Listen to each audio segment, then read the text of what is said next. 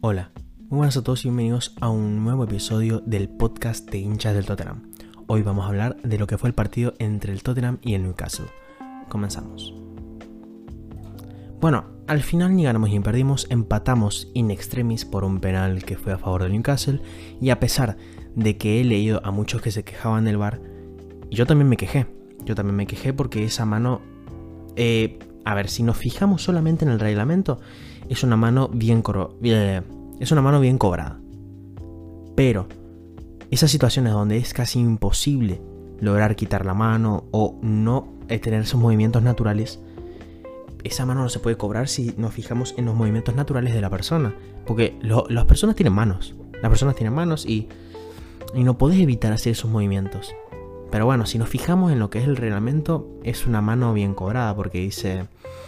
Eh, yo les voy a leer el reglamento y voy a demostrarles por qué es una mano bien cobrada, que sería... El reglamento más o menos dice así. Si el jugador realiza un movimiento con la finalidad de tocar el balón u ocupar un espacio haciéndose más grande para interceptar el balón, la sanción técnica correspondiente y disciplinaria, si fuese necesaria, serán adoptadas por el colegiado. ¿Qué quiere decir esto? Que el penal está bien cobrado si, nos regimos a esa, a esa ley del VAR, a esa, al reglamento del VAR. Porque si vemos en el video, si ustedes ven en el resumen, van a ver que eh, Eric Dyer se hace más grande porque estira el balón. estira la mano, qué balón. Estira la mano. Se hace mucho más grande, ocupa más espacio y obviamente toca con la mano. Y además es zona defensiva, que el VAR en zona defensiva, cualquier mano es penal. En zona defensiva, obviamente. En ataque creo que ya hay, excepciones y así. Pero en zona defensiva siempre va a ser penal. Ahora, vamos a hablar un poquito ya metiéndonos en el partido porque eh, la mano, ¿qué más podemos hablar? Ya está, ya pasó. Eh, ya metiéndonos en el partido, fue un partido de dos caras. El primer tiempo habían hecho un gran partido, hicimos un, buen partido, vamos a decirlo así. Muy ofensivo, peligroso, dominando eh, y sometiendo al Newcastle obligándolos a quedarse atrás. Este partido, siendo sincero, podía haber terminado 3 a 1 fácilmente, pero nos encontramos con, no sé qué pasó, Lev Yashin reencarnado en Carl Darlow, la araña de Northampton. Carl Darlow, eh, eh, siendo más objetivos, si yo fuera fan del Newcastle, después del partido de ayer, le hago una estatua a Darlow. Porque qué partidazo que se mandó aunque justo se convirtió en el mejor portero del mundo contra nosotros. Pero bueno, como decía, el primer tiempo era fácilmente para quedar 3-0, 4-0 sin mentirles.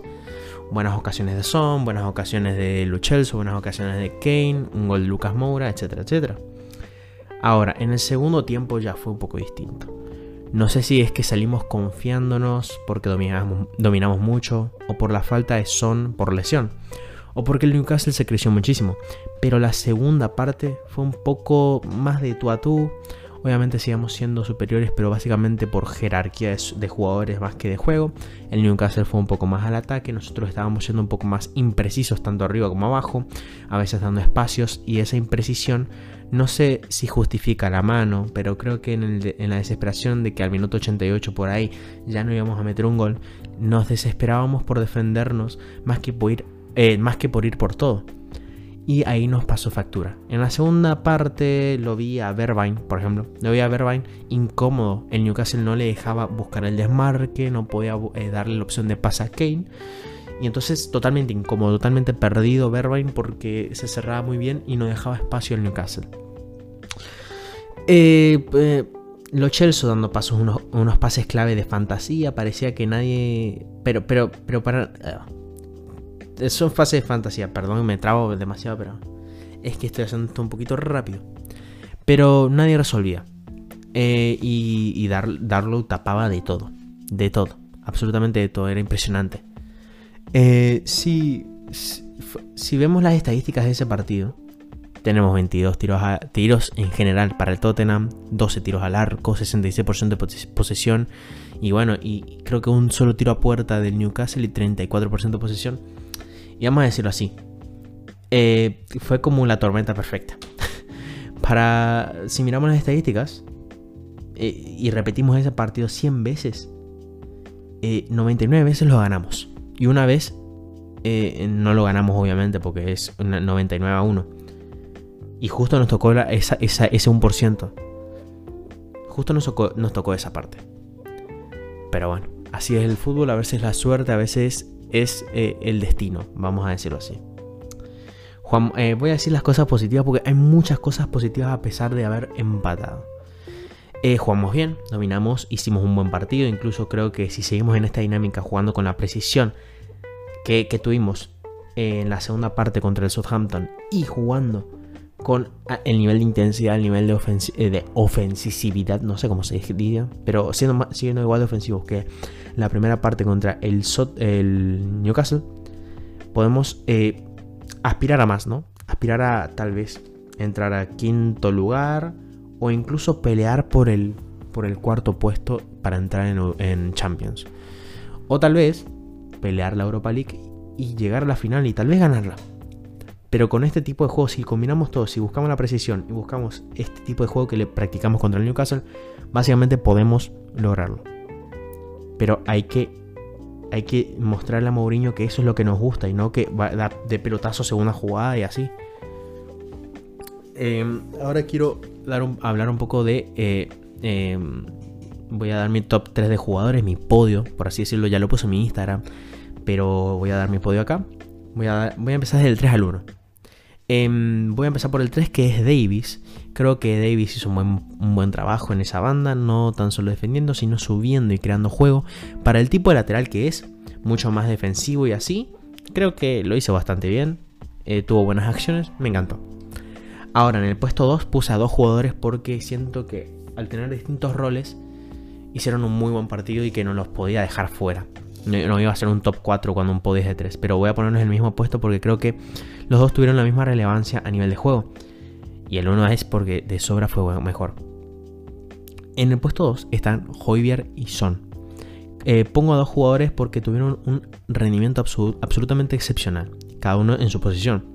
Eh, eh, teniendo un rol mucho más complicado, teniendo que aguantar el peso eh, del equipo en zona defensiva y son con un magnífico desborde, creando oportunidades tras oportunidades, aunque em, no tuvo la precisión que se podía eh, buscar o, que se había encontrado contra el Southampton y cuando faltó en el campo se notó muchísimo.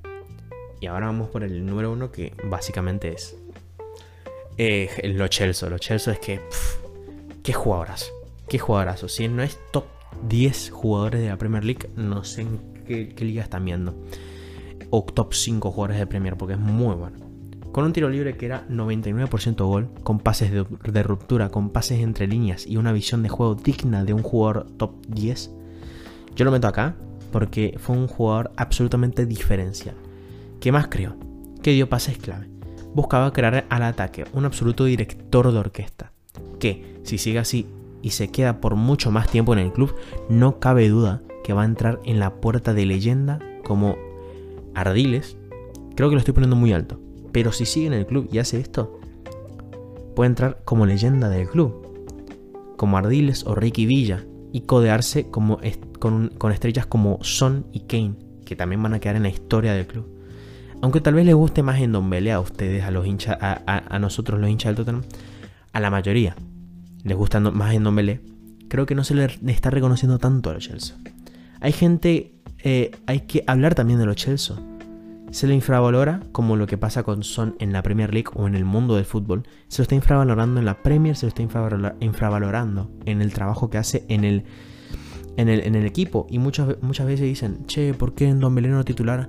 Gente, tenemos a Giovanni Lo Celso, que está siendo un jugador absolutamente diferencial una absoluta estrella está haciendo y nadie y todos solamente piden a Endombele. Así que bueno, hasta acá dejo el podcast.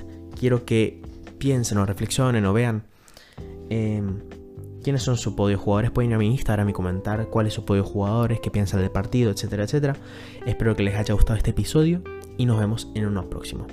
Así que, chao.